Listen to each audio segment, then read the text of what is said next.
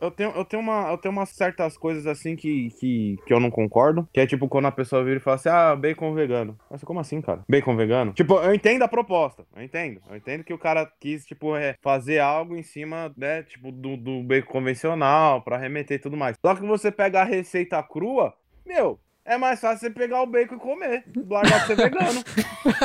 é mais fácil você largar de ser vegano. Sabe?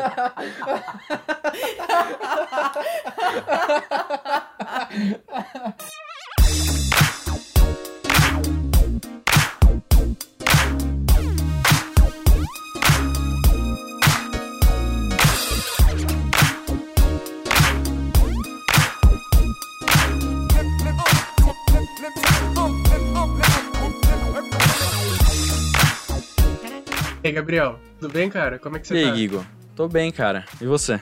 Cara, tudo na mais divina paz, mano. Aí sim, cara. Sempre na divina paz. Sempre, sempre. essa, pia essa piada interna ninguém vai. Mas, mas não é interna, não, Tô né, todo cara? mundo- A gente falou naquele episódio sobre história na internet, que aliás tá muito bom. É né? verdade, é verdade. A história do Na Paz Divina. É, tem, mano, tem essa e várias outras histórias muito boas. Você que tá. Assim que você terminar esse, né? Escuta esse primeiro, mas assim que você terminar esse, vai lá e escuta esse episódio sobre história na internet. E confia, velho. Tá muito bom e essa história também é muito divertida. Bom, segunda temporada do Red já está a milhão, já temos um monte de novidade, fizemos live, já temos um monte de coisa preparada aí também pra vocês nesse segundo semestre e tudo mais, mas enfim, estamos com um tema muito legal hoje, todo mundo vai gostar, tenho certeza. Isso aí, cara. Porque o nosso tema de hoje é sobre comida. E todo mundo se relaciona de alguma maneira com a comida. Porque todo mundo cozinha ou come. Na verdade, é difícil ter pessoas É, que não comem porque é uma das necessidades básicas do ser humano. Então, todo mundo come. Acho que todo cara. mundo vai se identificar de alguma maneira. Para falar desse tema, Gabriel, nós adoramos falar, né? Apesar da gente adorar de falar aleatoriamente sobre as coisas, né? Hoje a gente resolveu trazer uma galera capacitada, especialista. E como tem especialista, né? Falando bem claro, né? É, mas trouxemos uma equipe preparada para falar sobre as mais diferentes maneiras de se relacionar com comida. Então, primeiro vou apresentar aqui a Lorela Barbie, por favor. Quem é você na vida, na academia? Na academia da faculdade, né? Não na Smart Fit aí. Enfim, ficou confuso, mas. é, Não na pode Smart falar. Fit. Olá, Brasil! Eu sou a Lorela Barbie. Eu sou nutricionista, eu sou especialista em nutrição clínica e metabolismo e também sou especialista em medicina do esporte e exercício físico. Na vida acadêmica, eu sou pesquisadora na área de adaptação ao treinamento físico e também sou a dona do podcast Segundo Eu Começo, onde o que? A gente pega vários mitos e desmistifica. Então, basicamente, essa sou eu. Podcast excelente, aliás, diga-se de passagem. Vale, vale conferir, de verdade. Com certeza. Inclusive, o link já está aqui na descrição do episódio. Então, terminando aqui, termina aqui primeiro. E aí você vai lá escutar que o episódio é muito bom mesmo. É muito bacana. Gabriel, estamos com outro convidado legal, cara. Esse esse aí você conhece bem, Gui. Conhece, conhece. Esse aqui é meu casa, cara. Minha chegada. Estamos aqui, Gabriel, com um chefe, cara. Um chefe, não um chefe normal.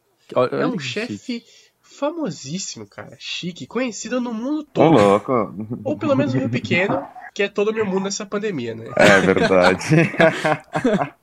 Se tornou um mundo. Pois é, pois é, né? Então, Gabriel, estamos aqui com Giovanni Mello, meu querido chefe. Por favor, se apresente. Não precisa falar da academia, mas se quiser pode falar. Supino, agachamento é ótimo. Ai, meu Deus do céu.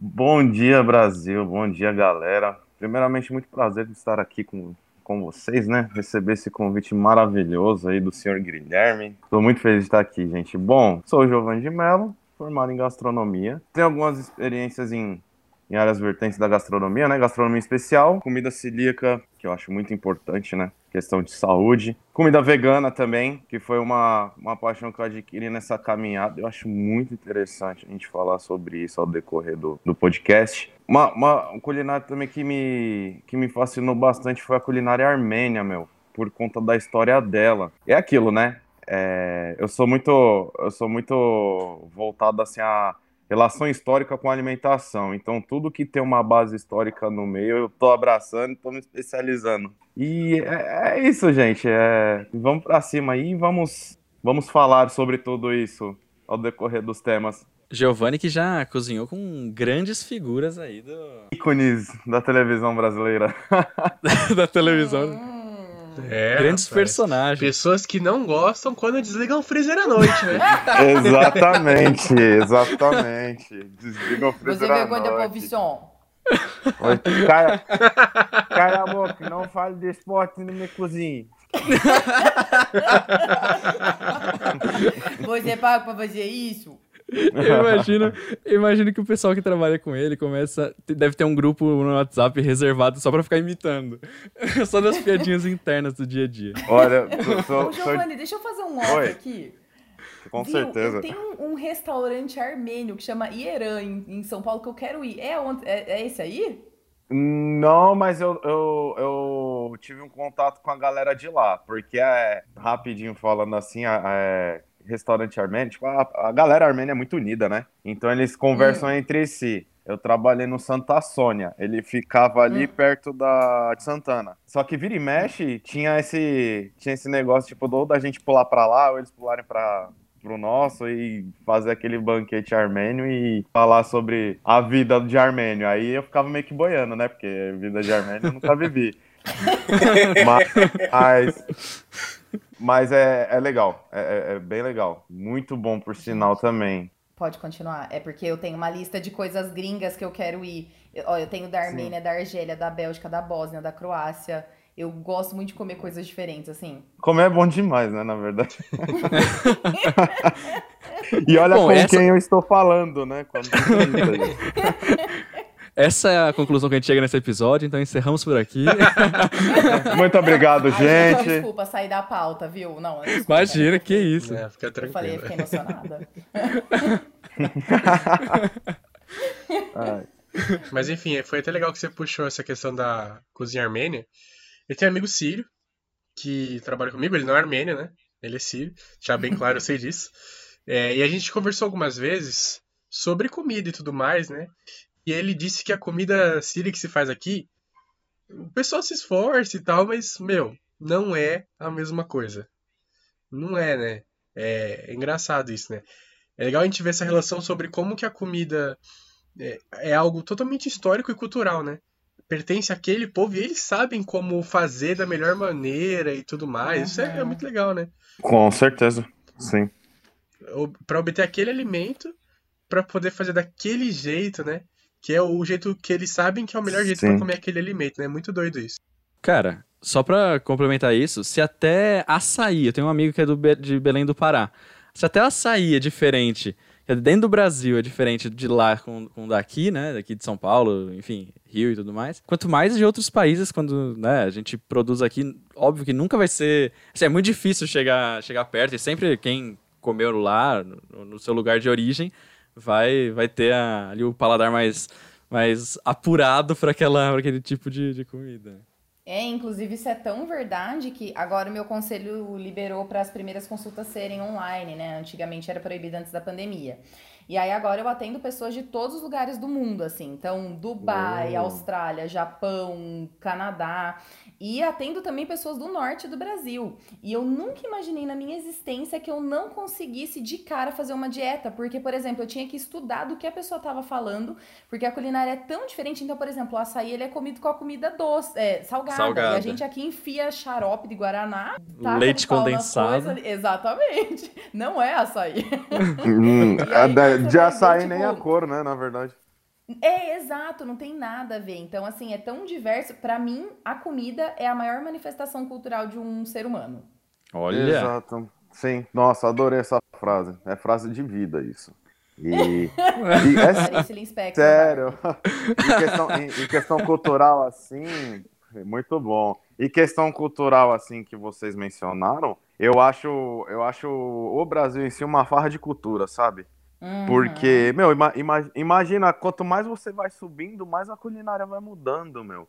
E um exemplo Sim. muito grande é o, tal, é o açaí, entendeu? O que a gente tem do açaí aqui é memória do original. Tipo, que foi, que foi, né, que foi tendo essa, essa alteração, vamos se dizer que pra cá é ao gosto do público. Porque se você pegar paulista em si, né, tipo, no estado de São Paulo, a gente não tem uma comida que de fato é nova. A gente tem uma junção de comidas que vieram de diversos lugares que a gente adaptou pra que fosse nossa. E aí a Como assim? A nossa, o- a nossa comida é pizza.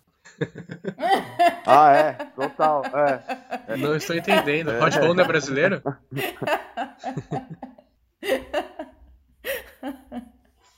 É, pois é. É verdade. É verdade. E coxinha, né? Coxinha com café também. Pois é, ó. Eu e o Gabriel a gente tem uma história muito boa com coxinha, velho. É totalmente cultura brasileira, totalmente. Mas eu preciso, eu preciso dizer que da onde eu venho, nada bate o pão de queijo. Vocês podem botar a coxinha que for. é verdade. Nossa, pão de queijo delicinha, gente, pelo amor.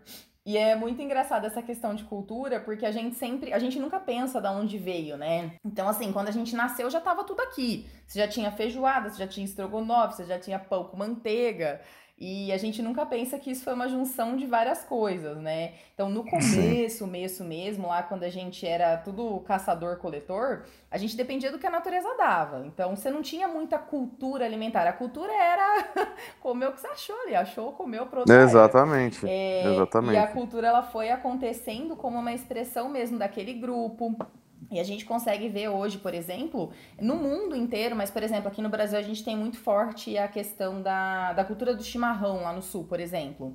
É, onde as pessoas se reúnem e conversam sobre aquilo, e aquilo é uma expressão cultural. Então você vai pro sul, você vai achar alguém com um chimarrão na mão. Então a, a, a cultura ela também serve como uma diferenciação de grupos, né? E começou basicamente quando a gente começou a conseguir domesticar os animais, plantar, cultivar. E aí sim a gente podia comer por um ano aquilo que a gente gostava. E aí quando a- essa massificação que a gente passa hoje, por exemplo, do comer, que é todo mundo comendo mais ou menos igual, a globalização de ter sushi numa época tropical aqui no Brasil, por exemplo, vem tudo muito do fato McDonald's. gente ter- Exato, exatamente. Então, assim, vem do fato da gente ter uma, uma massificação no sentido de o marketing foi colocado para isso e também seleciona grupos, né? A comida, ela, a cultura alimentar, ela vem também da seleção, né? De, de, de- dos seus iguais comem como você.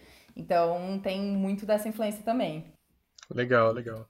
É, até sobre isso, quando a gente tava pensando sobre a pauta, é, eu lembrei de uma conversa que eu tive com o Giovanni, né? Ele é um dos meus melhores amigos do meu irmão e às vezes ele aparece aqui em casa, de máscara, né? Deixando bem claro. verdade, de máscara.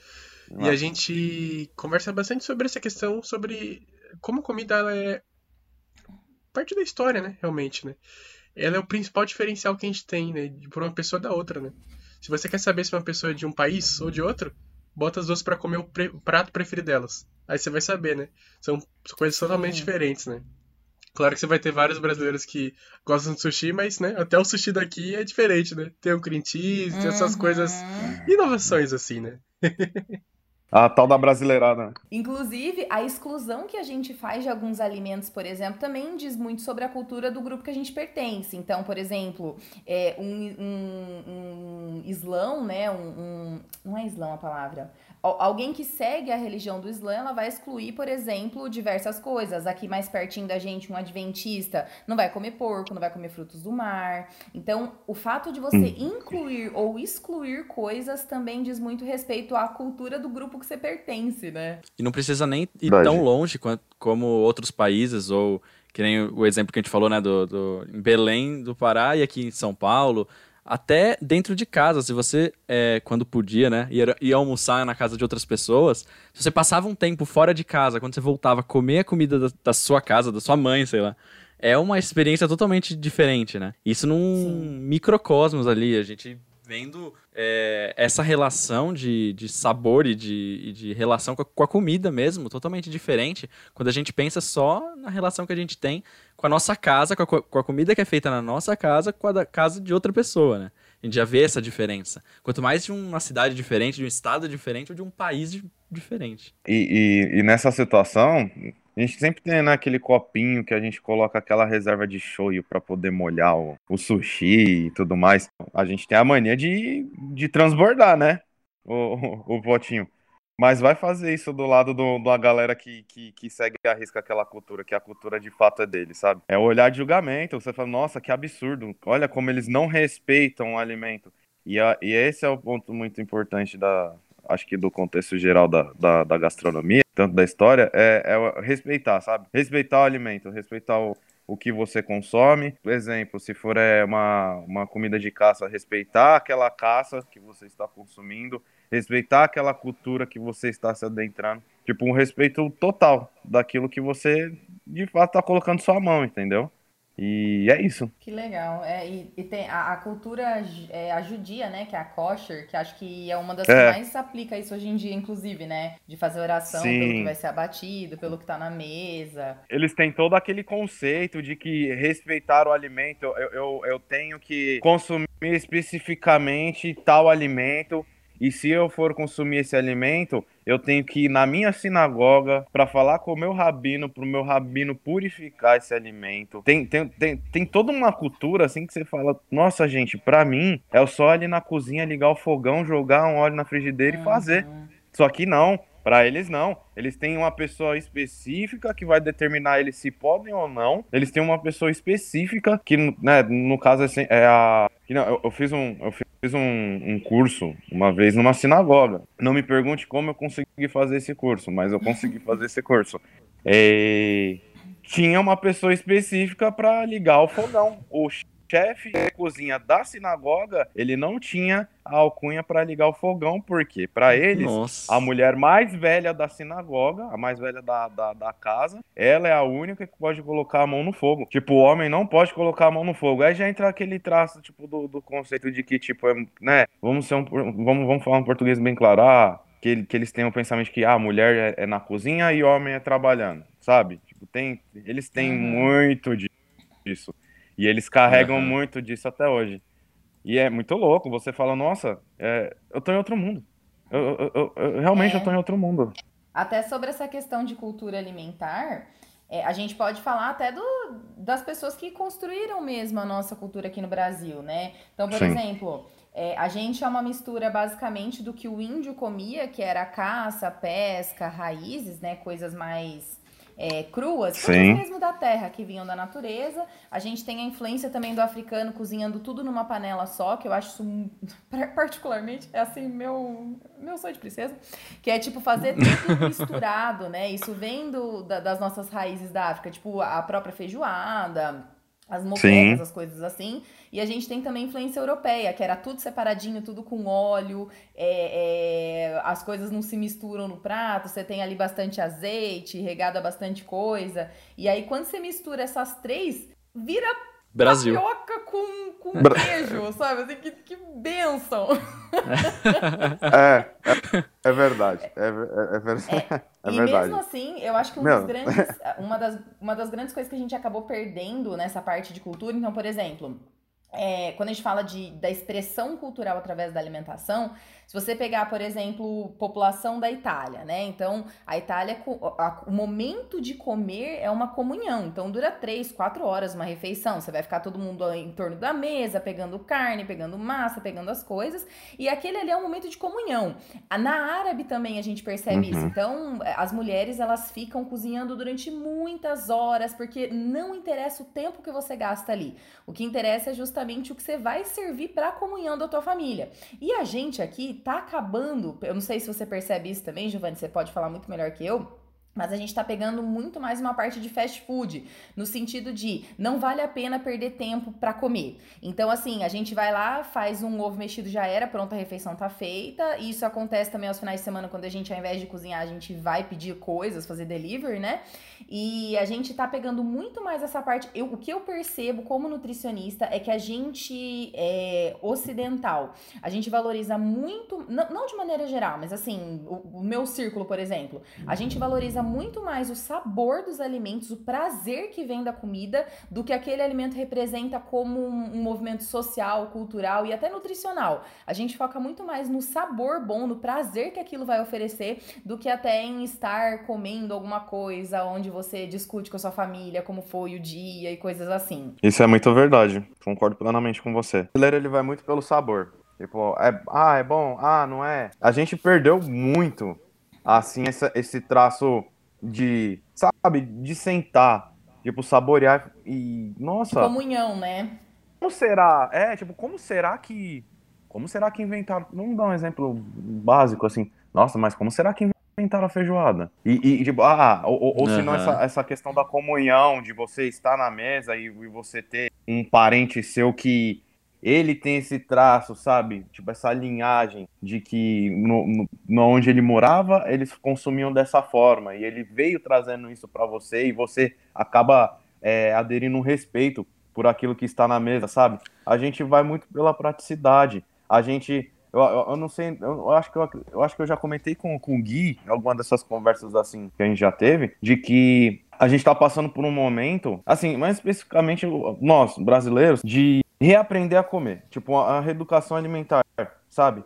Porque a gente come muito mal. Se você colocar num contexto geral, você é nutricionista e você tem muito mais propriedade uhum. do que eu para falar sobre isso. Mas é o que eu vejo. A gente come muito mal e a gente mal sabe o que tá comendo, da onde veio, por que veio. E aí quando você pega, você pega um alguém que, que é curioso de fato e quer mostrar isso pro resto do mundo porque isso é nosso, que a gente já entra até na, na, na questão tipo do consumismo e de compra, que os, no... os próprios produtos que a gente tem no nosso próprio país tendem a ser mais caro do que os produtos que a gente consome que vem do exterior. Você pega, por exemplo. Sim. Você pega um quilo de carne seca, por exemplo, que é uma representação cultural muito nossa, é um absurdo de caro. Aí você pega um cara que, meu, não, ó, eu vou, eu vou estudar, eu vou estudar sobre a, a cozinha que é nossa, e aí o cara me vem com com, sei lá, com, com, uma sopa de tucupi e nessa sopa tem formiga. Aí a pessoa olha e fala: Nossa, credo, que nojo, sabe? Sem saber o traço histórico daquilo, que é um traço histórico que é muito nosso. Ou uma farinha diferente que tem lá pra cima. O arini, por exemplo.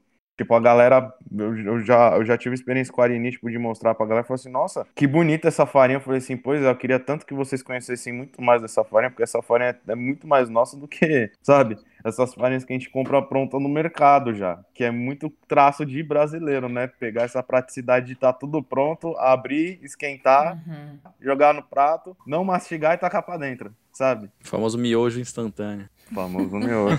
miojo, miojo é o, é o vírus mundial, né? Tipo, se olhar assim, ele dominou o mundo. Dominou. O vírus antes do corona. Nossa. O miojo. o que eu digo é verdade. Qualquer um pode cozinhar. Mas só os que têm coragem sempre se destacam. Ah, pura poesia.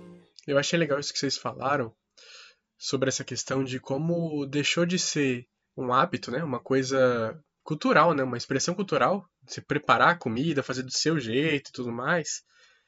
E se mudou, né? Isso virou outra coisa.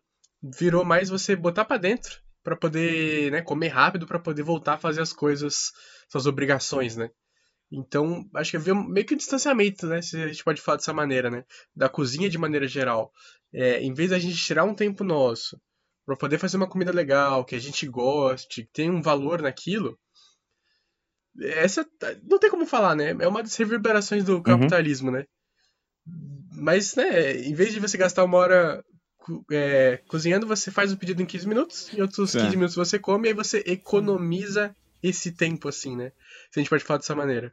É, então tira totalmente o prazer de, de virar algo legal em cozinhar e você só precisa resolver aquilo para poder voltar a fazer as coisas, no né, trabalho e tudo mais, né? Sem querer ser aquele personagem do Marcelo Adnet no programa lá, ele fala, porque o capitalismo, né? não deixa de ser, né? Não deixa de ser umas reverberações, né? É, não sei, muda totalmente a nossa cultura em relação com comida, né? Vocês veem dessa Eu maneira? O, o, capitalismo, ele bota muitas faces numa mesma moeda, inclusive quando a gente fala desse dessa questão de cultura alimentar mesmo, porque quando a gente fala ai, do tempo, da caça, da comida, quando a gente fala sobre essa expressão de, de todo esse respeito e tudo, isso indica que antes do respeito veio a comida. E o capitalismo, inclusive, ele vem para excluir quem tem comida também, porque para ter preparação você precisa ter comida. Então, um outro lado dessa moeda também, por exemplo, seriam as pessoas que não têm segurança alimentar, que a gente está vendo muito é, acontecer principalmente agora na pandemia, né? Então, por Aham. exemplo, eu sempre sou uma pessoa que foco muito em comer comida da horta. É a minha linha de trabalho. Eu tiro suplemento sempre que possível é, e trabalho mesmo com coisa que vem da horta. Eu acredito que a natureza ela oferece pra gente tudo que a gente precisa. Mas ao mesmo tempo, é, às vezes a única opção da pessoa é comer industrializado, porque ela não tem outra opção. Então, por exemplo, isso vai contra tudo isso que a gente tá falando, mas existe todo um grupo que não tem condição de comprar coisa da horta. Que Sim. talvez o que ela pode comer, que vai durar duas semanas na geladeira, é uma. Se tiver, né? É uma bolacha, um pacote de bolacha de água e sal. E talvez a fonte de proteína dela, a única possibilidade de proteína animal seja uma salsicha. Então é tão. Nossa, é- é- tem tantas faces essa, essa mesma moeda, como eu já disse, que é, é muito complicado a gente falar porque existe todo esse respeito, mas esse respeito é, primeiro precisa existir a comida e às vezes nem todo mundo tem. Então Isso é verdade. até- o, é, o capitalismo ele vem porque por exemplo você poder comer num restaurante, você poder escolher o que você vai comer é um privilégio gigantesco, gigantesco. Eu poder falar, ai, hum, não quero comer formiga. Isso é um privilégio gigantesco, muito grande Uhum. mesmo. Então, é, eu acho que também o capitalismo ele tem essa outra face de, de tristeza que é justamente comer o que dura. Porque, por exemplo, ai, mas aí você tem maçã na feira. Você pode comprar maçã no final da feira por R$1,50. Tá. Quanto tempo dura a maçã na sua, na sua fruteira? Você vai ter como pagar a condução para ir de novo na feira? Você vai ter como acessar de novo comida perecível? Ou a única coisa que você pode dar pro seu filho é um leite de caixinha diluído e dividido em 10 habitantes para 3 dias? Então, eu acho que um dos lados tristes dessa parte da acessibilidade da segurança alimentar é justamente quem não, quem não tem. E, e aí que tá o, o meio termo entre, entre fazer o que você tem ali na hora, né? Isso é verdade. Quando você, quando você fala sobre acessibilidade, é, realmente, é, é essa face, vou, vou colocar como obscura do capitalismo, né? Porque a gente tem nitidamente, assim, tipo, os dois polos disso, que é o polo, que é, que é acredito, acredito que vocês já tenham escutado isso, tipo, de, de pessoas de outros estados que Fala assim, ah, paulista gosta de correr, paulista vive correndo, paulista vive correndo e não sabe por quê. A gente tem isso enraizado. Tipo, quem mora na- aqui em São Paulo tem isso enraizado, sabe? De, tipo, sempre achar que tá atrasado, sempre tá fazendo as coisas correndo. E, e isso se aplica muito na alimentação. É aí que é aí que o capitalismo ganha em cima da gente. Por quê? Praticidade. Muito mais prático você comprar um miojo que fica pronto em 3 minutos. É muito mais prático você comprar uma pipoca que já vem num saco que você vai colocar dentro do micro-ondas. É muito mais prático você comprar salsicha e botar na água quente. Salsicha é uma coisa que já meio que vem pronta, né? Então, essa, essa face do, do, do capitalismo, tipo, que ele ganha em cima da gente, e outra coisa também, a desconstrução que ele faz sobre uma cultura que está sendo ingressada. Por exemplo, é, um- mais ou menos uns três anos atrás, se surgiu, tipo, surgiu esse, esse ponto de as pessoas começaram a se cuidar. As pessoas começaram a se cuidar pelo fato de, de estarem adoecendo muito mais. Às vezes é adoecendo por um alto consumo de coisa industrializada, de produto industrializado. Então, assim, é, desses três anos pra cá, eu vi muita gente adquirindo alergia sobre certos produtos. E a galera começou a se cuidar. Só que a partir desse, desse cuidado que as pessoas começaram a ter consigo mesmas, e, e assim, tipo, foi uma visão que eu tive de, nossa, estamos chegando num nível que eu gostaria que sempre fosse, que é a tal da reeducação. A, a questão do respeito da alimentação, a questão da pessoa de fato saber o que está consumindo, ter o interesse do que está consumindo. E aí, o que, que veio? O capitalismo se aproveitando disso. Aí fizeram, vou até colocar como exemplo uma propaganda que, que estourou assim em cima disso, que foi o CrossFit, primeira coisa. primeira coisa, o CrossFit. não, não estou julgando o CrossFit, dizendo que se ganhou muito em cima de um, de um hábito que as pessoas começaram a ter. E o tal do hambúrguer do futuro. Eles colocaram o, o tal do do futuro num patamar muito lá em, lá em cima e as pessoas abraçaram essa ideia. Por quê? Não vamos esquecer que a gente é de um povo de praticidade. Por mais que eu esteja sendo saudável, que aí entra até essa questão da maçã da feira, poxa, eu vou. Pô, a feira é só de fim de semana. Como eu vivo correndo, eu vou acabar esquecendo essa maçã dentro da minha geladeira. E quando eu lembrar dessa maçã, essa maçã vai estar podre, vai estar estragada, vai estar passada. Então, essa, esses, esses dois polos, né? Tipo, de ah, eu vivo na pressa, tem que ser prático. Ou ah, agora estou me reeducando, porém o cara, tipo, o cara capitalismo é, vai se aproveitar em cima dessa minha reeducação, porque ele sabe como eu funciono e tem também esse ponto da necessidade em si, de você é, comprar uma lata de milho e essa lata de milho virar algo para uma família de sete pessoas. Picadão de segunda e fazer uma sopa gigantesca que vai durar no almoço e na janta, porque eu, eu vivo numa situação precária onde eu mal tenho que colocar dentro de casa para os meus próprios filhos comerem. Acho que são muitas faces assim. No fim, assim, o capitalismo ele acaba saindo lucrando de todos os polos, né? Tipo, de quem tem a condição, de quem tem acessibilidade e de quem tem a dificuldade. É, ganha de todos os lados, né? É, e é, esse processo é como se a gente tivesse industrializado não só a como a gente faz a comida, mas como a gente se alimenta também, né? O, o, o se alimentar ficou, às vezes, industrial, assim. A gente pede, como o Guilherme falou, né? A gente pede em 15 minutos, chega, a gente come, mas a gente não. A gente só se alimentou, né? A gente não, não foi é, uma. Você nutriu o corpo, você, você nutriu o seu, seu paladar. Mas, aliás, você não nutriu o corpo, você só fez o teu paladar ali Instintivamente, resposta. né? Instintivamente. Trabalhou a tá boca, tá né? plástico.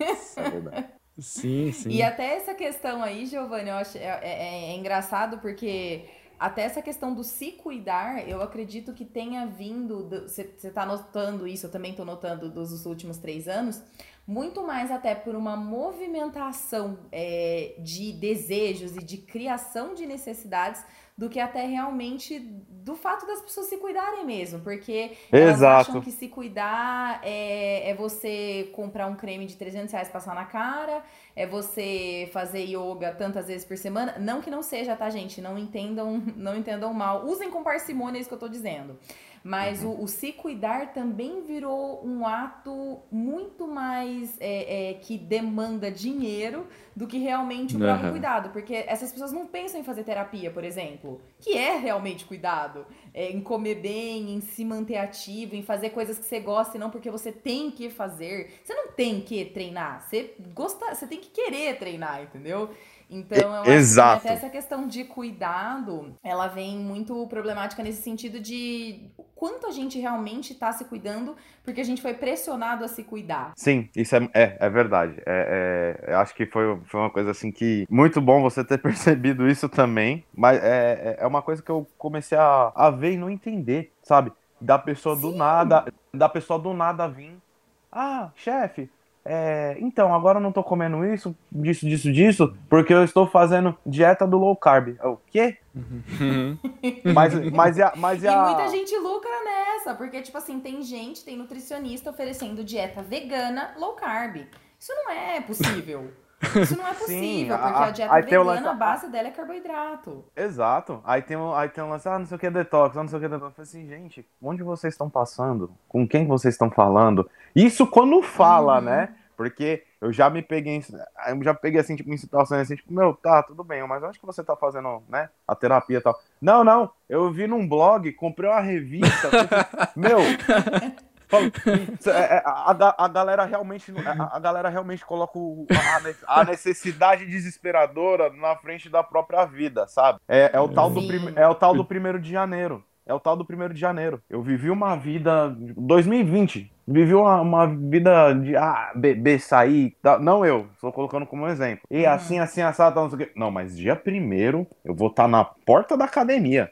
Eu vou arregaçar de treinar. Inclusive, Não. inclusive, ó, eu, eu, comprei termogênico, comprei é, BCAA, comprei massa. Falei assim, caramba, cara, tipo, você vai começar a treinar, ó, eles só vão te ensinar a alongar. Não, não, mas meu projeto é até o carnaval, não sei o quê. Sabe? Ah, sim. Olha como que a gente É vive. o fast food na nossa vida, né? A gente tá é. vivendo. O fast food, na verdade, é só uma manifestação, é só um sintoma do estilo de vida que a gente está levando. É, e o fast food eu não digo só o lanche do palhaço, mas eu digo esse comer rápido que a gente tem, esse bater de suplemento, esse, essas coisas assim, que são justamente um, um, sintoma do nosso estilo de vida hoje, que é não se olhar, é. não se não se perceber. E aí, quando tem gente esperta que fala, faça skincare, aí, aí eu, tá pronto, né? Porque a gente anula, por exemplo, o fato de serem. A gente, a gente é extremamente medíocre, né? De maneira geral. E a gente anula, a gente vai fazer. A gente acha que vai deixar de ser medíocre com, fazendo coisas, comprando coisas, vivendo experiências. Mas a gente sabe que não é muito bem assim, né? Sim. É, é, é a tal, é a tal daquela. é, n- n- não, é uma, não é uma aprovação pra ser mesmo, né? Infelizmente. Assim, tipo, é uma aprovação que você quer mostrar pro resto do mundo, como se o mundo estivesse prestando atenção em você. Inclusive a sua alimentação, né? Sim. Se tá bonito no Meu, adquiriu Instagram, é porque é bom. Exatamente. É, e tipo assim, até a movimentação de, de veganos, que é uma, uma movimentação super legal. É, e que tem gente que acaba fazendo a conversa. Teve, teve um caso famoso aí de uma pessoa que se jurava vegana, e aí o marido fez um story e tinha um bacon no prato. Então, assim. Vocês lembram dessa parada aí? Foi uma blogueira de mais de um milhão de seguidores, assim. Aí você vê que, tipo, até a tua manifestação de alimentação, ela é muito mais, às vezes, pro outro ver do que realmente de funcionalidade de crença e ideologia, né? Total, total. A gente tá vendo muito pro outro, né? É, para mostrar para as pessoas o que a gente tá vivendo. O tempo todo essa preocupação é muito grande, né? Essa questão da comida. Se você cozinha na sua casa, você posta uma foto, pô, vai ter gente que vai curtir, legal. Mas se for no restaurante famoso, você for lá, marcar a localização, marcar o perfil do restaurante e tudo mais, não Sim. tem como, meu. Você vai ter muito mais é, Nossa, Gui. curtidas, as pessoas vão perguntar pra você. Então a gente vive pra externalizar isso, né? Vivendo pros outros verem que a gente conseguiu fazer as coisas, né? Isso. Aquele episódio de Black Mirror, não sei se vocês viram, da, do pessoal que dava notas pra. Da série Black Mirror, né? Que o pessoal dava notas um pro outro e viviam dessa forma, né? Um dando nota pro outro pelo, por comportamento e tudo Sim, mais. E só se relacionavam sim. entre, entre notas altas e notas baixas na sociedade, como se fosse Tinha um Uber. algoritmo, né? aí- Específico, É né? isso. Aí uma das Que cenas. estranho, parece como a gente vive hoje. É, olha só. e uma das cenas logo no começo é isso. A menina ela vai no restaurante, ela pede um cappuccino com uma- um biscoitinho assim. E aí ela, tipo, tira foto do, do- tudo bonitinho, assim, do desenho que tá. Aí ela dá uma mordida e ela faz uma careta, que ela não gosta daquilo e larga. Ela só tirou a foto pra postar pra poder ganhar a nota. Então é muito isso que acontece hoje em dia, né? De, de- às vezes é muito mais pelo que tá na rede social, é muito mais pelos outros do que se você gosta mesmo, se é isso. Esse é o estilo de vida que você é, mentalmente, né, se, se con- consegue sustentar e, mentalmente e financeiramente também. Sim. Exatamente, exatamente. E, e- e a gente tem isso, né, cara? Tipo, você vê que, é, por exemplo, você vai, tira, é, fora, fora que a gente entrou nessa, tipo, nessa, nessa neurose, assim, vamos dizer, de que o que eu estou mostrando na rede social é o que eu sou. Então a galera Aham. compra aquilo. Por exemplo, gente, eu, eu sou o Giovanni, o Guilherme me conhece, ele sabe que eu sou esse cara e, meu, sempre vai ter essa sensibilidade, né? Tipo, de troca de informação, tipo, da amizade, enfim. Só que a galera não enxerga dessa forma. Tem gente que olha e fala, pô, alô, nossa, ela é nutricionista, ela é. nu- Nossa, gente, nossa, ela tá enjoada. Não, não tem como falar com essa menina mais, porque ela, ela faz é, restrição alimentar pra canadense, ela faz isso não sei aonde. Nossa, gente, como ela mudou, sabe? Tem essa visão. Tem essa visão, porque a galera compra muito o que tá sendo mostrado ali. tá- o que Sim. você tá mostrando, entendeu? É, é triste, assim, de você pensar por, por esse modo. Porque tem. Existem as pessoas que de fato é, é, tipo, seguem, é, tipo, seguem essa linha de que, bom, ó, eu, ah, eu sou cozinheiro, nossa, eu gostei dessa foto aqui desse prato que eu criei, eu vou tirar uma fotinho. Pô, legal, aquilo é uma recordação pra mim. Só que aí tem essa, tem outro polo da pessoa vai falar assim, nossa, lá, agora você tá fazendo comida enjoada. Eu chamar um cara desse pra almoçar em casa, você tá louco, eu vou passar vergonha. Então a gente tá vivendo muito. né, O cenário, nosso cenário atual é esse tipo de. É, Ah, isso é eu- eu muito tenho que mostrar. Sim, Nossa, a gente tá vivendo numa época. Gente, eu vou contar pra vocês. De prática clínica, assim, o que eu atendo no consultório, principalmente de mulheres, por exemplo, que chegam lá em frangalhos emocionais, assim, ó. Frangalhos justamente porque a gente tá se expondo cada dia mais cedo à rede social e é exatamente como você falou, rede social a gente mostra o que a gente quer. Eu não mostro, por exemplo, quando a minha cachorra cavou meu quintal inteiro e eu tô com ódio mortal. Mas eu mostro quando ela tá bonitinha e tá pegando a bolinha e não sei o que lá. E isso Sim. acontece com todo mundo. A gente não mostra quando a gente tá extremamente deprimido no sofá porque você não se acha bom o suficiente, porque você achou que você ia fazer uma coisa e não deu certo, porque você foi negado no emprego. Mas a gente mostra, tipo, ai, gente, olha só como eu sou bem sucedida, eu passei não sei o que lá, eu pesquiso não sei o que. E, isso é extremamente adoecedor. Eu me incluo nessa, inclusive, sabe? É, é muito adoecedor porque o que eu recebo no meu consultório de pessoas extremamente insatisfeitas, principalmente porque a gente tá tendo uma objetificação de corpo, isso tá sendo sendo exposto cada dia mais cedo, né? E, e é muito engraçado porque é uma questão até meio de equação matemática. Então, assim, a gente aprende quando a gente é pequenininho que o gordo é feio. Isso é, isso é nossa, a menos lá naquela tribo da Polinésia que as mulheres têm o IMC super alto, o restante tudo a gente segue um padrão uhum. inatingível de corpo. É, a gente aprende então que ser gordo é uhum. é feio e como você fica gordo? Você tem que comer para isso, você tem que fazer um superávit calórico. Então, desde pequeno pequenos, a gente é exposto que se eu comer muito, eu vou ficar gordo, se eu ficar gordo, eu vou ficar feio, se eu ficar feio, eu não vou ser aceito. E aí, quando você vai pra rede social e você vê, por exemplo, que as pessoas que têm milhões de seguidores geralmente seguem o mesmo padrão, para mim parece que é. é tudo o mesmo filtro, eu não sei se vocês têm essa sensação, mas eu não sei quem é quem, porque pra mim parece um filtro, assim, ó, tipo, saíram tudo da minha mamãe e do meu pai. Enfim. E quando você é exposto a isso, a chance, por exemplo, de você começar desde muito cedo a fazer uma restrição alimentar, porque você aprendeu essa equação anterior, é muito grande. E aí a gente esquece, por exemplo, de toda a nossa cultura. Então, por exemplo, é, eu sou. A minha descendência é metade italiana, metade espanhola. Então a gente era do tipo de ficar comendo domingo, assim, macarrão, frango assado, é, batata, essas paradas aí que é o almoço brasileiro. Uhum. E eram horas, e eram horas. E aí, quando você entende que fazer isso, por exemplo, e depois você mandar uma torta ainda, é, vai te deixar gordo e vai te deixar inaceitável, isso gera muitos problemas, muitos problemas. E aí, a grande coisa que eu sempre falo no meu Instagram, sempre.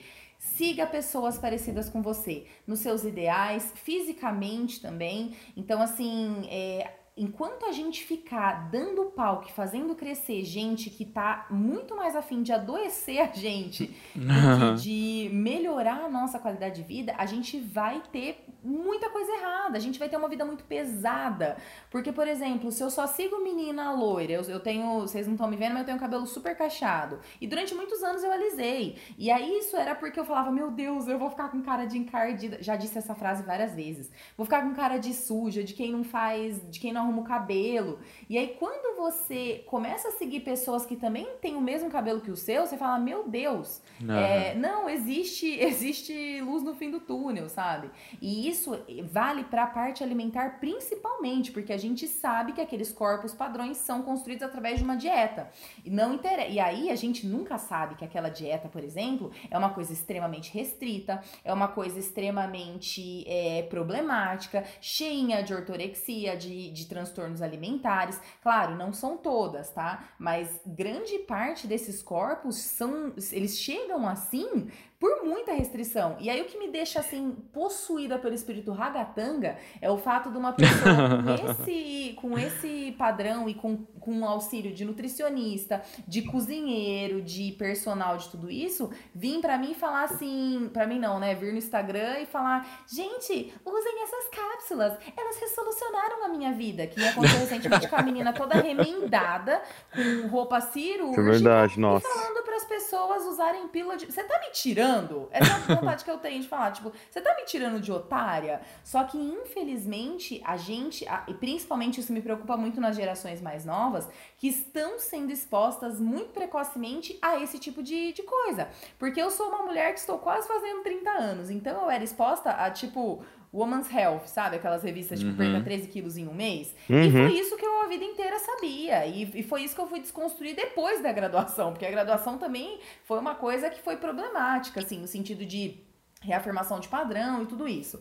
Então, se a gente não começar a questionar quem a gente convida para entrar dentro da nossa casa, as coisas vão ficar muito feias, inclusive principalmente no quesito alimentar, onde a gente tem um monte de gente querendo vender coisas sem glúten, coisas sem lactose, coisas sem sabor, sem vida, sem frescor, sem sem fundamento. E aí sem fundamento, exatamente, sem tipo nenhum, nenhum tipo de, de, de escrúpulo, né, para oferecer aquilo. Então é, é muito complicado se a gente deixar essas pessoas entrarem e sentarem com você na mesa, sabe? É muito, muito complicado e eu vejo com preocupação muitas das coisas que a gente tá vivendo. E foi justamente por isso que eu quis fazer o Segundo Eu Começo, que é um podcast justamente para pegar e falar assim, querida, não, ela não emagreceu porque ela tomou chá. Não, você não precisa tirar glúten se você não for alérgico. Não, sabe assim? Porque E- isso é complicado. E que é um Nossa, nome mano. excelente, né? Diga-se de passagem. Sim, Segunda sim, começa. É verdade. Segunda Incrível. começa. Muito bom, muito bom. O que eu digo é verdade. Qualquer um pode cozinhar. Mas só os que têm coragem sempre se destacam. Pura poesia. Mas há um generalismo, parece mesmo, assim, né? De. É como se emagrecimento fosse sinônimo de saúde, né? Enquanto que a gente olha até fenômenos sociais, assim, por exemplo, vai, na na Idade Média, quando as pessoas sobrepeso que eram as saudáveis, que eram as, as pessoas Isso, que era tinham bonito, comida, né? que eram, era o bonito. Então. A gente começa a ver por aí como nem sempre o que a gente tá vendo ali, né? O que, o que os nossos olhos estão vendo é o que realmente, de fato, é, é o melhor, é o mais saudável e é o que você tem que seguir pra sua vida também, né? Puramente por, como, como o Giovanni falou, né? Por pesquisa no Google. Então, Sim. Os diagnósticos do, do Google, né? E aí quando e a digo gente... mais, piorou há pouquíssimo tempo. Porque, por exemplo, no século XX, a gente era, o normal era. O normal não, né? O padrão era mostrar que você tinha a pele mais branca possível, porque você não precisava se expor ao sol pra trabalhar. Sim. Você tinha as bochechas rosadinhas e você era ali sobrepeso, né? Isso era um sinal de diferenciação social a nível de eu tenho que comer. E aí, a gente mudou no século XX para aqueles padrões assim. é, eu não lembro como que era o nome de uma das modelos. Twig, eu não sei, enfim. Era uma modelo é, e ela, ela foi assim, nossa, o padrão de. A Marilyn Monroe não era uma mulher magérrima, ela era uma mulher normal como a gente. Mas aí a gente começou a colocar, por exemplo, esse padrão de mulher muito magra. E recentemente, com o advento Kardashian, que eu chamo, eu chamo de fenômeno Kardashian. Fenômeno gente Kardashian. é, Nova a ordem gente- mundial.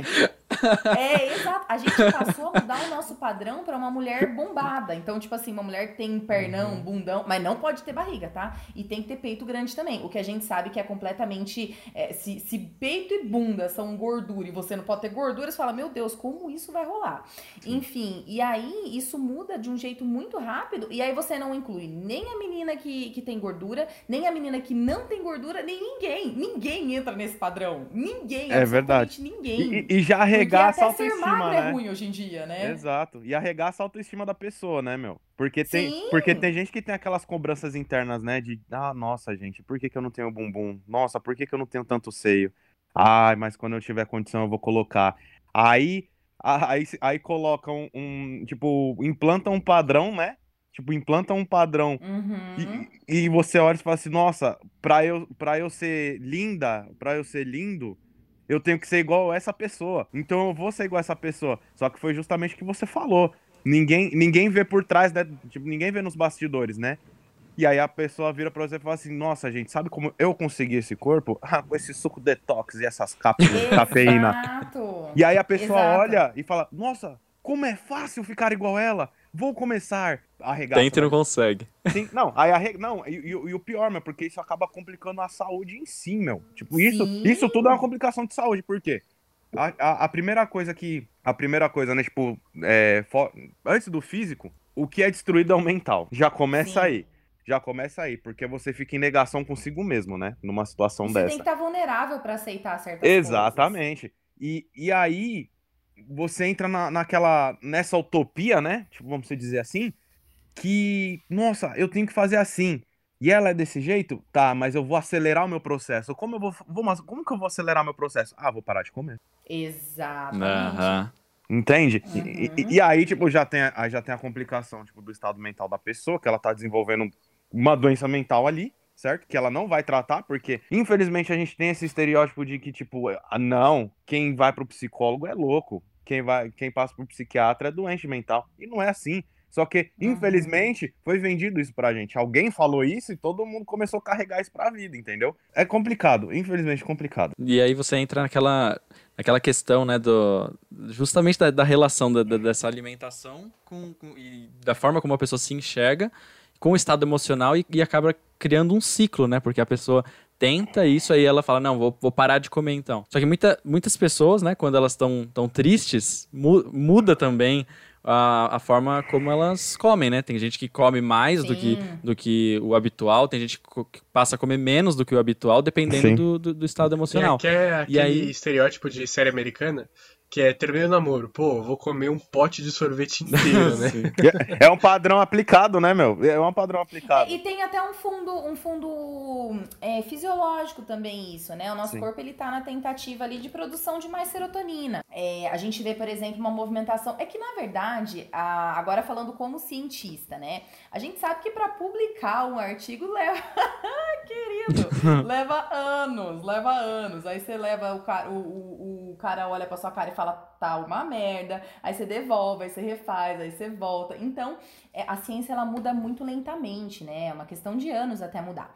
E aí, desde que me formei em 2014, já tiveram mais ou menos uns cinco melhores estilos de vida e longevidade. E eu te pergunto, como? Se assim, a gente sabe que o negócio não anda tão rápido assim. Mas já foi melhor low carb, cetogênica, bababá, jejum intermitente, várias paradas já foram o único jeito de você ter uma vida longínqua. Mas, a moda é intermitente agora. Então, é sobre isso que eu ia falar exatamente. e aí a gente vê uns protocolos assim muito bizarros, assim, a gente eu gravei um podcast recentemente com uma doutora, uma das melhores especialistas no país sobre isso, e é, é assim, os jejuns estão ficando insanos, tipo 48 horas. E o que que acontece? É, a gente sabe que existem adaptações no nosso corpo e essa adaptação aconteceu já há centenas de anos, para quem acha que a gente deve comer que nem um Neandertal ainda, que falam pra gente que se você comer muito pouco, a restrição ela vai gerar uma hiperfagia depois, ou seja, ela vai fazer com que você coma muito mais do que você conseguiria comer normalmente, justamente porque você tá numa, numa questão de, de depressão ali, você vai morrer se você não comer. E aí, quando você entende que o déficit E aí, quando você vê, por exemplo, pessoas super padrão, é, gurus aí, que a gente sabe tem milhares de seguidores falando justamente a favor desse tipo de conduta, é, a gente sabe que a doença, a, a, a vulnerabilidade, então, tipo assim, olha. Vocês dependem de mim agora, tá? Eu sou a única pessoa que sou capaz de te dar o que nenhum nutricionista deu. Eles falam coisas desse tipo. É, e a vulnerabilidade, ela justamente faz com que você caia nesse padrão. E vou te dizer, você não vai ficar feliz com silicone. E nem quando você fizer a lipo HD, e nem quando você fizer um alongamento de unha, de cílios e nada disso. Porque o problema não tá no teu externo, o problema não tá na tua aparência, tá no que você acha que precisa fazer pro outro achar você bem. Então, isso é um, um, um, grande problema justamente porque está mexendo a níveis muito internos do nosso ser. Até nessa parte de cultura alimentar mesmo. É muito duro você estar tá na mesa com a sua família e você não poder comer porque você acha que aquilo vai te engordar. E assim, culpo muito a minha profissão também, porque a gente acaba perdendo um pouco a mão, né? Os, os nutricionistas que que não tem muito senso crítico acabam perdendo um pouco a mão, ou até às vezes eu acho que trabalham um pouco com falta de caráter no sentido de saber aquilo e, e vender o contrário, né? Mas é justamente isso, o, o, a vulnerabilidade pelo padrão mantém a roda girando e, e, te adoecendo e te machucando. E aí, quanto mais você tá adoecido, mais você compra, mais você desconta, mais você come emocionalmente. É um, é um ciclo muito maluco. Porque assim, a pessoa ela fica muito triste por estar engordando e ao mesmo. Aí ela fala: não, agora eu vou fazer uma dieta, vou perder 10 quilos em um mês. E aí ela perde dois, aí ela fala: Meu Deus, eu tinha que perder 10, perdi dois, então vou comer tudo de novo. Então é o ciclo que eu percebo nos, na maioria dos meus pacientes. A, a maioria dos meus pacientes é composta por mulher, né? Menos na seleção, na seleção é. Aliás, no futebol americano é muito mais homem, mas enfim. E eu vejo esse movimento até nos homens, sabe? De tipo, uma expectativa extremamente alta, consequente uma dieta muito restrita e aí consequente uma hiperfagia e essa roda fica durante anos. E se a pessoa não procurar ajuda especializada nisso e não é nutricionista que trata comportamento alimentar, tá? É psicólogo com às vezes necessidade de tratamento psiquiátrico. Se a pessoa não for procurar ajuda psicológica adequada, ela nunca vai fechar esse ciclo. É e ela vai ficar sempre adoecida, o tempo inteiro adoecida, o tempo inteiro e vai, e vai ter uma vida muito triste, porque a vida sem um relacionamento bom com a comida, que é o que a gente faz todo santo dia, é uma vida muito triste. Nossa, verdade. Total. Verdade. E acaba gerando um sentimento de culpa, né? Uhum. Em vez de você ter o prazer de se alimentando, Você passa a ficar preocupado, aquele sentimento de culpa, e ai, não devo comer, e não sei o que. Gera até uma ansiedade, né? Você não. Vai pra um lugar, tem um lugar que tem alguma coisa que você gosta, você já fica preocupado, pô, eu vou comer, eu vou não Sim. sei o que. Sim. Vira algo maluco, assim, né? Você perde o prazer de se alimentar e isso ser uma coisa positiva mesmo, assim, né? Você fica só preocupado, ansioso, você perde o prazer desses momentos bonitos. Gente, né? boca foi feita pra comer. Hum, é verdade. E Gente, quan- é uma delícia. É verdade. Comer é muito bom, por isso que eu escolhi ser nutricionista, porque eu amo tanta comida e as pessoas associam muito nutrição. Nossa, gente, a coisa que eu mais. Pelo amor de Deus, se você um dia me encontrar ao vivo, você que tá me ouvindo, não fale essa frase pra mim que eu viro e vou embora. Ai, a nutricionista chegou, ela vai ficar olhando meu prato. Eu não sou fiscal de prato. Fiscal comer- de prato. Você quer comer uma lasanha do tamanho da sua cara com farofa e feijão? Fica à vontade. Eu não tô nem aí.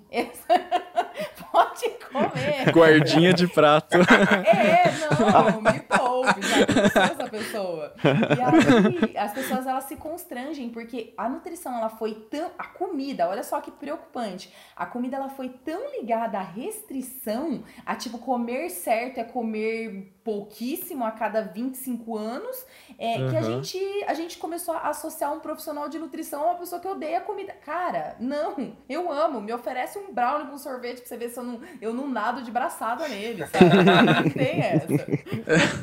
Não, e é exatamente isso, assim, a, a, a importância da, da comida por ser diário, né? Por a gente ter esse contato diário com, com ela, seja, né, nos, nos casos de nós aqui privilegiados que temos acesso à comida, que infelizmente ainda, hoje em dia, né, 2021 a gente tem que fazer esse adendo, é, ainda mais é, no meio de uma pandemia, né, e a gente, como a gente tinha falado do- sobre capitalismo e tudo mais, e, e pessoas que crianças que precisam ir para a escola porque para comer, né? Então assim, a partir do momento que você é, um dos focos de voltar, entre aspas, que, que as pessoas falam que deveria é, a escola funcionar seria para por comida, né? Então você já vê como a nossa sociedade está completamente é, de ponta cabeça.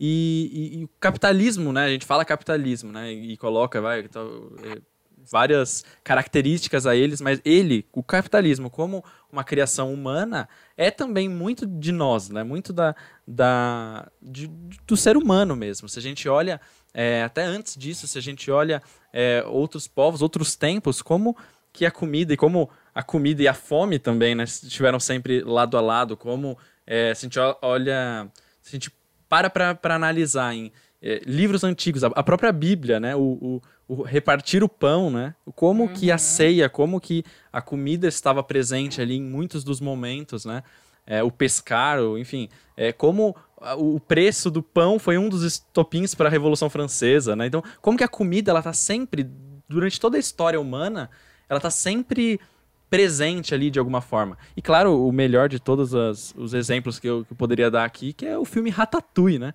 Que também é um grande Fábio, ouça esse episódio. A maior treta no meu relacionamento é o Ratatouille. Sério? Porque eu já assisti mil vezes e ele quer continuar assistindo toda vez que tá passando no Telecine. Muda Telecine! Ratatouille é muito bom. Desculpa. É um ratinho cozinheiro. Isso é a melhor coisa que o ser humano já inventou, gente. Sim. É Depois muito de mil vezes fica um saco. É, sim, né? Se você ass- assiste muito. Fica mais, mais. É engraçado, mas você, você, você percebe que até o, até o, até o próprio filme, né? é- Ele vem de um, um impacto, né? Essa é a verdade, né? Tipo, um, impacto- um, um- impacto social, né? Primícia do, do, do filme é o quê? Um rato que cozinha. Sim. Uhum. Tipo, O único espe- ser que não poderia estar dentro de uma cozinha, né? Exatamente. Mexendo com comida e servindo seres humanos. Exatamente. Sim. E, E, e- os êxodos também da história foram muito motivados pela falta de comida, né? Quando a gente vê, por exemplo, uma, uma população suporta a guerra, ela suporta a pobreza, mas ela não suporta a fome. Então, É verdade, quando a gente né? pensa no- na movimentação social, ela acontece muito também em decorrência da comida, que é sobrevivência, né? É o jeito que a sim, gente sobrevive. sim, isso é verdade. E, é, eu- eu gosto de falar, assim, lógico que eu não assisto toda vez que tá no Telecine, né? Mas, Não, não seria humanamente possível. mas eu acho. mas eu acho muito. Eu, eu acho legal como ele. por- por- é, é, é aquela. É aquela, aquela forma uau, né? Tipo, Walt Disney, né? Tipo, essa é a verdade, né? Que, que ele consegue pegar o, o, o, o, os dois públicos e cada um desses públicos interpreta a história de uma maneira e a história tá certa das duas formas, né? Tipo, uma criança tá Uhum. assistindo, ela vai achar super legal um ratinho cozinhando, fazendo as algazarras dele e tudo mais. Um adulto assistindo, ele consegue enxergar que eles, né, tipo, eles utilizaram de barra a, a- a capital da gastronomia, né, tipo a França, aquela verdade nua e crua, da exigência, tipo do estresse, né, daquela depressão mascarada, assim, vamos dizer, no meio daquele todo movimento, sabe? Então, eu, eu, eu- acho que é um, é um, um filme, assim, que, que representa muito o que a gente vive dentro da própria gastronomia e no dia a dia. Porque lá dentro tá um inferno. Lá dentro é um inferno. é um inferno. É a representação do inferno. Não fale assim comigo. Só, só, não parte comigo. Só que no salão, Você tá de brincadeira, Giovanni, me falando assim no podcast? cara, vai embora daqui agora. E...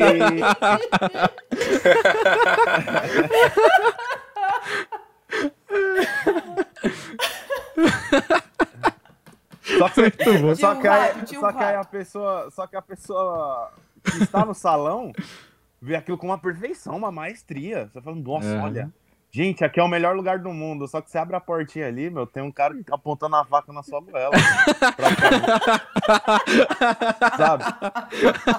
É, é uma intensi- é- é- é a intensidade ao extremo. É uma intensidade ao extremo.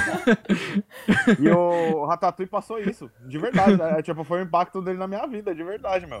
Caramba. Ele foi tipo o, o presidente do sindicato. Sim, nossa. Cara, É, não. muito bom, cara. É, é outro, é outro universo, né? Lá no, no salão, todo mundo. A musiquinha de fundo, aquela musiquinha de elevador, todo mundo tranquilo. Lá dentro, os caras. Todo mundo se, se ameaçando com faca e, e. É outro Eu universo. pedi pimentão! É. Meu Deus, eu, eu não consigo imaginar o quão estressante deve ser isso. E, e, a, e eu acho que em relação ao Ratatouille, o que eu, o que eu até tinha pensado até em citar esse filme aqui, era até por, por dois momentos no filme que, que eu acho que são talvez os pontos principais dele, assim, de, de discussão, né? Além, claro, do fato dele ser um rato e, e tudo mais. É, sobre, no começo ali, quando a diferença dele para os outros ratos, né? Que os outros comem qualquer coisa, que é um pouco da, do que a gente estava falando aqui, né? De é, meio que nesse processo industrial de comer, que, ah, não importa o que eu tô comendo, né? Eu vou parar ali, vou comer alguma coisa e, e continuo meu trabalho. Ah, eu vou. Qualquer coisa eu, eu paro um pouquinho, 15 minutos de hora de almoço para poder. A- a- o, o 15 minutos de almoço, né? Pra você ir lá comer e mandar pra dentro, né? Não é nem comer, Sim. manda pra dentro e Sim. continua. E Que, que é o, que, o comportamento dos outros ratos, enquanto ele, logo no começo do filme ali, ele quer cozinhar, ele quer criar, né? Ele, a, a criatividade dele é o que o torna único naquele momento, né?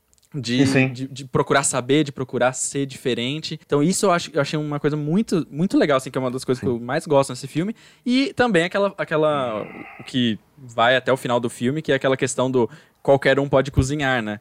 Sim. Não que qualquer pessoa possa cozinhar, mas que uma, uma pessoa que cozinhe pode sair de qualquer lugar. Qualquer pessoa pode, possa, pode Isso é verdade. Qualquer E- tipo de pessoa pode cozinhar. Né? Sim, e, e você. Então é, exa... então, é essa a imagem. Tipo, você- é- essa imagem que o Ratatouille passou. Assim, gente, você não precisa ter um renome. Você não precisa nascer numa, numa- cultura pra você ser um ótimo cozinheiro, sabe? Os caras colocaram a representação de um rato, que é a, abomi- a maior abominação da cozinha, sabe? A, maior abominação da cozinha. E outra coisa que é muito interessante nesse, nesse filme, assim, é a própria construção dos personagens. Tipo, a, a- as decisões, né? Tipo, de cada um, que, o, que, o que eu quero ser, no que eu quero me formar. E a questão da consciência. É, eu achei Aham. genial que eles colocaram, né? tipo, eles, eles recriaram o Sir Bernard, né? O, o e colocaram o Gusto como consciência do Ratatouille, do Linguine. É o Linguine? Eu não lembro se é o Linguine é o cara ou se o Linguine era o rato. Não lembro. Linguine, É o acho que é o cara. Linguine É o cara. É o cara. é o é o mini cara. chefe, né? É o mini chefe, o, o, o rato. É o mini chefe.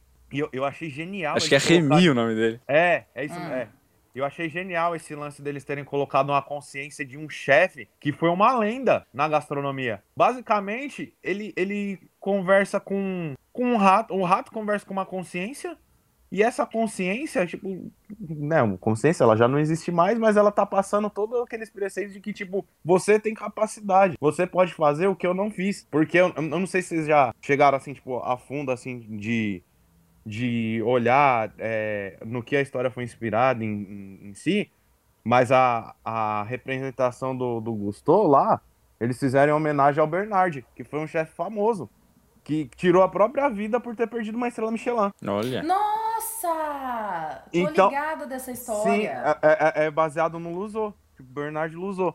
Só, só que aí a gente volta um pouquinho sobre a parte psicológica da alimentação, que a gente estava falando até agora há pouco. Olha como que você vê, a- a- olha como que você enxerga, né? O cara, ele era um chefe renomado de três estrelas Michelin, na capital da gastronomia, cuja sua comida era conhecida como uma das melhores, só que ninguém sabia como que era a cabeça do cara, meu, o íntimo do cara. O cara vendia uma imagem que todo mundo gostava de comprar. E no Sim. momento, e no momento que a avaliação dele caiu, isso foi tão importante pra, pra chegar assim, tipo, tem todo um nível psicológico que o cara tava passando também. O cara perdeu uma estrela e o cara se entrou em negação e se matou. É, o sofrimento ele é muito diverso, né? A gente Sim. pode ter muitos. É que assim, pra um Neandertal isso não faria o, melhor, o menor sentido. Mas o sofrimento, ele. A gente nunca sabe, né? Pelo que o outro sofre. Ai, meu Deus, é muito triste. É complicado. Então, é por isso. É, e foi o que você falou, Lu. É, é muito. Tudo começa na cabeça, né? Tipo, Sim. Ah, é, tipo, tudo, tudo começa na cabeça pra poder sair, tipo, pro externo. E aí é aquele looping que você disse, né? Tipo, se você não cuidar daquilo que tá acontecendo dentro de você, você vai ficar nesse looping eterno. Você vai, tipo, ficar mascarando uma coisa que você não sabe encontrar a resposta, sabe? Inclusive, você ouvinte, se você está ouvindo essa voz agora, eu sou o seu ratatouille. Ou seja, a sua consciência. Vai fazer terapia.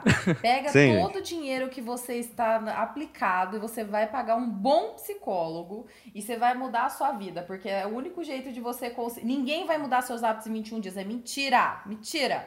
Você vai fazer terapia que aí sim você muda. É isso. É realmente Não é isso. coach, não, viu? É Pelo amor reprogramação de Deus, mental. É. hein? Tem que ter CRP, tem que ter CRP. Se tiver CRP, você confia. Depois, Por favor. depois, depois dessa informação do Giovanni aí, a Lorela vai até pedir pra Telecine passar de novo o Ratatouille. Ah, Nossa, não, gente, não, eu respeito, eu adoro, muito bom, parabéns. Mas assim, eu já não a musiquinha. nossa, é verdade. É verdade. Mas é um bom filme. É um bom filme. Sim, é, não, é um bom filme, é ótimo. É, é tipo que nem De Volta pro Futuro, que eu já assisti 12 Nossa. milhões de vezes, É verdade. mas ainda continua bom. Mas acho que agora já enjoou. O que eu digo é verdade. Qualquer um pode cozinhar. Mas só os que têm coragem sempre se destacam. Ah, pura poesia. Gi, até, até encaminhando pro final, eu queria puxar um assunto aqui que eu acho que é legal. Você já trabalhou no restaurante celíaco, né? Sim. Então eu queria que você comentasse um pouco sobre nesses diferentes tipos de alimentação, né? Tanto por restrições, né? Pessoas que não podem comer glúten ou que, sei Uhum. lá, são veganas mesmo, né? É, mas também esses estilos diferentes, né? De se alimentar mais alternativos e tudo mais, então, né? Como que você vê esse movimento, né? De adaptação, né? da- dos restaurantes e tudo mais. Que, por exemplo, 30 anos atrás a gente imaginava que o McDonald's ia fazer um hambúrguer vegano, né? E hoje tem, né? E hoje já tem. Todas as redes estão correndo atrás disso porque é importante, né? Então, como que você vê essa questão? Como você enxerga isso? Sim, eu, eu acho que eu acredito muito assim que o, que o mundo ele teve um, né, por mais a- de coisas adversas assim, que aconteceram, é, ele tem uma movimentação muito positiva. E uma das movimentações positivas fo- é, foram é, especificamente é, se criarem lugares onde todos possam comer. Porque quando, quando a gente fala de cozinha especial, de fato ela é uma cozinha especial. Existem muitas variações. Por exemplo, tem padarias gourmetizadas que elas vendem um pão sem glúten, mas aí tem a- o, o, o- índice de contaminação cruzada, sabe? Ela vende um produto fora daquele padrão que a gente consome. Pode ser que tenha os traços. Então, quando a gente tá dentro de uma cozinha que de fato é especial, você tá cuidando da saúde da pessoa. E no momento que eu, que eu me coloquei assim, tipo, em consciência de que, meu, eu não sou só um cozinheiro. Eu sou um cara que está cuidando da saúde de quem tá entrando nessa porta, porque o cara ele pode ter um índice alérgico ao glúten super alto ao ponto de ter um resquício do trigo assim na comida dele e, Uhum. e fechar a garganta do cara, por exemplo, sabe? Então, quando você quando, quando eu coloquei na, na minha mente de que eu de fato estava cuidando de vidas ali, meu, é, foi quando eu falei, é esse, é isso, é isso que eu quero seguir. Essa parte, sabe? Tipo, não é só, não é só o cozinhar. É, é você descobrir uma receita, fazer a pessoa ter acessibilidade ao simples. Porque quando a gente fala dessa, de- dessa vertente da gastronomia, você vê coisas absurdas assim. O cara, ah, eu fiz, é, eu fiz um creme de não sei o que, com não sei o que lá e tal, tal, tal, e biriri. Só que às vezes o cara quer comer um filé à parmegiana, que é uma coisa simples. Mas ele não, ele não acha isso. Tipo, ele não consegue encontrar isso. É, A, a pessoa em si, ela só quer comer. E isso mexe muito também com o estado emocional e com o mental. Porque, pensa, você tá num grupo de amigos. Você tem o seu grupo de amigos. Eu sou celíaco. Eu não posso fazer um happy hour com os meus amigos. Porque eu não posso tomar cerveja. Eu não, po eu não posso... Eu vou com medo de ir num churrasco. Porque eu não sei se vai ter traços de glúten na comida. Porque eu não sei quem foi que fez. Então, vou ser o chato que... Eu vou ser o chato do rolê que vai levar uma marmitinha. E, consequentemente, a galera vai parar de me chamar. Consequentemente, o meu psicológico vai ficar abalado. Eu vou me tornar uma pessoa chata, tipo, no meu psicológico. Então, assim, eu vi N casos, N casos de pessoas que, que adquiriram uma carência gigantesca dentro, do, dentro desse ciclo, sabe? Tipo, da pessoa passar na, na cozinha e falar, nossa, o Giovanni está aí. Oi, Giovanni, tudo bem? Você tá muito ocupado? Ô, vem aqui, vamos conversar, sabe? Então você vê que você de fato tá cuidando da saúde da pessoa. Você não tá simplesmente nutrindo ali. Simplesmente, Sim. tipo, dando um alimento pra pessoa, sabe? Então, assim, eu acho muito importante ressaltar, vou até, né, tipo, falar isso aqui pra pra todos os ouvintes. Não é frescura. Não é frescura quando você encontra uma pessoa que é celíaca. Não é frescura Sim. quando você encontra uma pessoa que é intolerante à lactose. Não é frescura uma pessoa ter alergia a tomate. Uhum. Você, tem, você tem que ter um cuidado maior com essa pessoa, sim. Você tem que mostrar pra ela que existem caminhos alternativos que ela pode viver bem. Porque a comida influencia muito no psicológico. E eu não tô dizendo só nessa parte de ah, engordar, emagrecer. Também no, do poder ou não comer, sabe? É, já teve, tipo, teve histórias assim que, sabe, me- acaba mexendo com você. Tinha, um, tinha um- uma cliente lá que ela tinha um filhinho. O filho dela na época tinha um- um- uns 5, 6 aninhos e ele já nasceu celíaco. Ele não adquiriu. Vam- vamos normalizar a situação aqui. Esse menino nunca vai poder colocar uma traquinas na boca Sim. sabe? Tipo, uma coisa simples de infância, que a gente se pegava assim, pegando no armário da mãe, sabe? Escondido, saindo correndo. Ele não pode. Tipo, ele tem que consumir É. um. Ele tem que consumir uma, um, um- um biscoito que eu, sinceramente, eu nem sei se é, se é tão saboroso assim. Que é muito mais caro. Acaba que se segrega, né? Sim, pô, é, Todos os amiguinhos vão poder pegar o biscoito dele, mas ele não vai poder pegar o biscoito dos é, amiguinhos, né? tipo, e a gente entra novamente nesse ciclo de que, ah, estou com meus amigos. Nossa, mas ele não come traquinas. Porque tem a inocência da criança, né? E a inocência da criança geralmente ataca a outra, né? Nossa, Ser ele não come traquinas. Nossa, ele é estranho. Ai, não sei, ai, mãe, eu não quero mais que ele venha aqui em casa, sabe? Coisas do tipo assim. Então, meu, cozinha especial. É, é, é isso, tipo, é- é- ela agrega num, num, num todo, sabe? Só que existe o público, né? O público que necessita e tem o público que entra na onda, né? Que aí a gente, Sim. a gente volta nesse caso de, ah, emagreci em 10 dias e tal. Então a galera tem essa.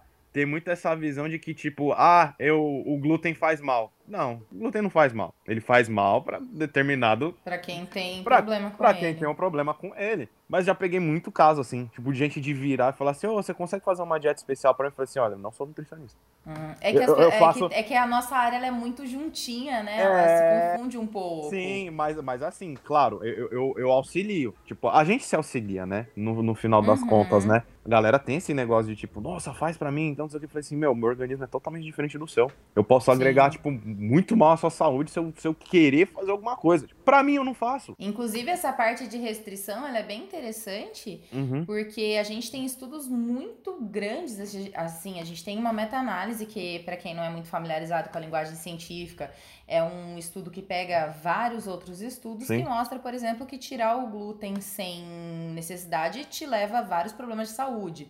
Então, assim, para quem tem alergia, tem que ser tirado, não existe nem conversa, não tem nem, Então. nem, nem argumentação. Isso é Mas para uma pessoa que não tem problema de saúde, ela tá ali é, predisposta a desnutrições assim terríveis, porque o glúten também age como prebiótico, ele também age como, como- ele vem, né? Os alimentos que têm glúten também carregam consigo muitos nutrientes. Sim. Então, é justamente isso, é, é incluir quem e eu acho até que é contraproducente as pessoas que encarecem isso, porque por exemplo, exemplo, aí a gente sabe que a demanda aumentou muito no mercado. Vai ter sempre uma empresa que vai falar, mas vou fazer isso aqui valer três vezes mais. Exato. E aí a pessoa que precisava comer mesmo o negócio sem glúten não consegue comprar. Isso é verdade. Tipo, acaba quebrando, acaba destruindo o público-alvo do negócio. É. Entendeu? Tem estudos mostrando que, tipo, 80% das pessoas que compram sem glúten não tem nem resquício, nem de nenhum tipo, nenhum grau de intolerância, sabe? Não tem, não tem. E assim, é muito, é, é, é, é muito louco isso, assim, tipo, de falar sobre ah, a intoler- intolerância, ah, meu, não, não precisa retirar. E de fato, né, a galera entra numa neura assim que você fala, gente, não, não é isso. Eu, eu, eu sou um exemplo, eu sou um exemplo muito grande disso. O lugar que eu, que eu trabalhei não tinha resquício de glúten, ele tinha todo um protocolo. Sério, Por né? conta do lugar. Era sério, não tinha contaminação cruzada. Eu não, pod... não, não podia entrar com nada da rua. Nada, nada, nada. Que fosse uma maçã que eu comprei na feira de baixo. Eu não podia. Uhum. Era restrição total. Por quê? A gente volta a falar. Cuidava-se de pessoas ali. Só que Sim. isso tudo deu uma- isso tudo gerou uma consequência pra mim. Passava o meu dia inteiro lá, né? Tipo, metade do dia eu passava dentro do restaurante. Automaticamente eu comecei a não consumir o glúten. Con- Uhum. Consequentemente, eu fiquei desnutrido. Consequentemente, eu tive que viver à base de vitamina, porque eu perdi muita vitamina no meu corpo. Muita. E aí que você para e pensa, gente, é pra quem realmente necessita, pra quem realmente tem uma intolerância. Não é tipo pra qualquer um, cara entrar aqui na porta, ah, comecei aqui, ó, vou começar 2021 com o pé direito, vou fazer dieta, olha, vim aqui, é low carb, sem glúten e sou vegano. Hoje, comecei hoje. Sabe? Com jejum intermitente. Com um jejum intermitente de 48 horas. Sabe? A cada 16 horas eu como uma pera. É, então isso, isso- é muito louco. E a galera t- também tem, esse, tem, essa, tem essa neura, né, de que achar que comida vegana é uma comida saudável. Assim, ah, não tem carne. quê. Porque tem todo esse estereótipo, né? Tipo de, ah, é carne, carne Aham. faz mal, ah, não sei o quê.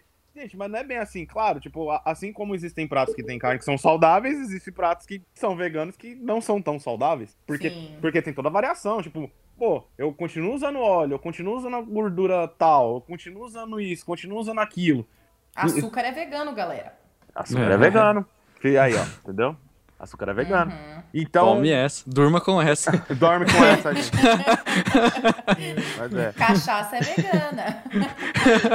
Pode que é vegana, pode que É é vegana. verdade. Cadê É seu eu Deus acho, agora? Não sei se você tem, se você tem essa percepção, mas me parece, acho que acredito que pra você, até mais do que pra mim, porque você tem mais acesso a esse público, mas as pessoas elas botam numa caixa o que é saudável e o que não é saudável. Sim. É tipo assim, não existe o meio termo. Não tem, ou isso é bom, ou isso vai me matar, isso vai me levar pros 130 anos. Se, e se é E bom, não eu posso comer assim. um quilo é assim. disso por minuto, que tá Isso. ótimo, porque é saudável. Sim. É, Isso tipo, eu posso comer sete hambúrgueres veganos, mas uma costela a cada 13 dias não. Não entendeu? pode.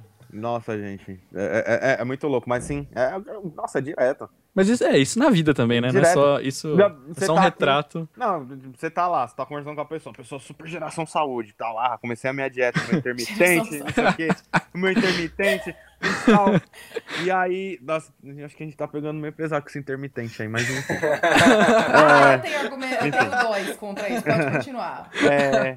Aí nossa, então, mas eu, eu estou enjoado de. Eu estou enjoado de comer batata doce e frango cozido. Tá, sim. Pô, mas você já tentou comer uma abóbora no azeite? Não! Azeite? Você tá louco? Nossa, vai estragar meu intermitente, vai estragar meu. É, A galera coloca muito numa caixa, as coisas falam assim, meu, nossa, é louco, você É. nem sabe o que você tá falando. Eu falo assim, caramba, eu não sei o que eu tô falando. Eu Tá tenho. Ah, Eu- mas o povo dis- discute Ok. comigo. Nossa, Eu, eu, tenho. só dou razão, eu falo, é isso aí, Albert Einstein. Sim, mas eu falo, ok. Ok, é isso. é isso. Agora, agora eu não tomo mais. ah, Eu não tomo mais banho na fonte. Agora eu tenho que tomar aquela, aquela, aquelas águas lá que é 30 reais a garrafinha, sabe? Ah, sim. Galera tá Que nessa, na- nessa pira. Que você Galera tá torce a garrafinha, né? nessa- Sim.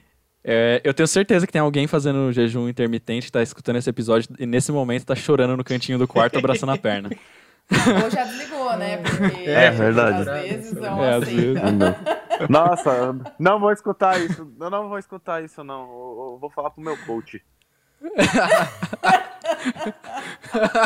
Mas Meu é coach disse que isso não é.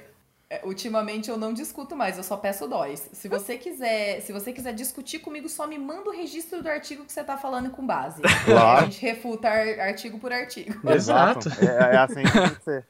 É, ma- mas é, mas é, é tipo assim, é isso, gente. É, a dieta restrita é, uma- é- é importante. É bem importante. Complicado. Complicado porque eu acho que o maior desafio da, da- na cozinha, quando você trabalha com esse público específico, é você alcançar um sabor agradável para a pessoa. Tem, tem muito isso também. Uhum. Porque a gente se pega em diversos lugares que, meu, cozinheiro é sopetão. Ele vai, olha, ele vai tipo indo em muitos lugares pra ver como que é a avaliação, e tal, enfim, Pra ver se de fato é aquilo que, que né? Tipo, a, a proposta é aquela mesma, bacana, e você vê muito que não. Você vê muito que você o que se muda é o nome. Por exemplo, queijo vegano. É um queijo vegano. OK. Só que ele não é um um queijo bom, mas tá vegano no nome. Então ele vai atingir diretamente o público. Queijo sem Né. glúten. O- É um queijo, é, é, horrível. Assim, é a arte não- de não- dar título, né? Não- Se Exato, colocou é o vegano, título. se colocou Sim. gourmet ou artesanal e triplica o preço. Exato. é a podcast mesma, é a disso, mesma velho. lógica. né? E, e O gourmet, dia que a detalhe. Heineken descobrir que ela pode pôr vegano na embalagem, Verdade, Ou artesanal. E aí. É verdade, é verdade. aí triplica. Aí triplica. E é isso, sabe? Tipo, se, se, vende, se vende um título, meu. E, e, e é, de- é, é um desafio, sabe? Porque você pega. eu- tenho, eu tenho, uma, eu tenho umas certas coisas assim que, que, que eu não concordo. Que é tipo quando a pessoa vira e fala assim: ah, bacon vegano. Mas como assim, cara? Bacon, Bacon vegano.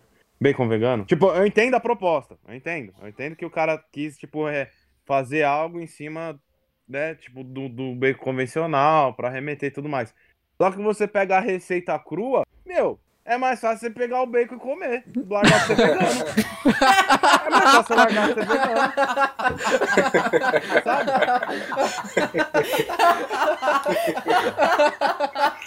Só- É, é- é estilo de vida e questão de saúde? Pô, meu, beleza, estilo de vida até abraço, mas agora questão de saúde você tá se matando.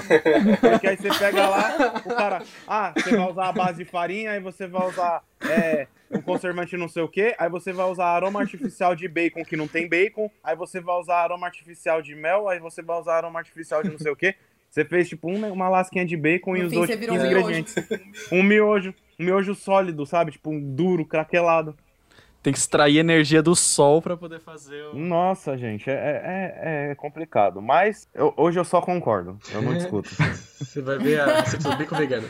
Plutônio e tempero de miojo. São as coisas mais saudáveis. Ai, sério. Sim. Ai. Gente, é, a gente quer agradecer muito. Esse episódio ficou incrível, tá muito divertido, tem momentos históricos, tem, tem tudo, né? Tá completo, então a gente só tem a agradecer todo mundo que tá aqui. Manda esse episódio pro coleguinha e tal. Tá, A partir tá do momento que a gente citou Ratatouille, tá ótimo. Com certeza. É verdade. Isso daí e a imitação do Jacan foram maravilhosas, assim, a gente não esperava. Obrigado. Eu, Merci. eu acho que ele Gente. podia finalizar depois do episódio imitando o Jacan. Por favor, acho por favor. Gente, você é processado desse jeito.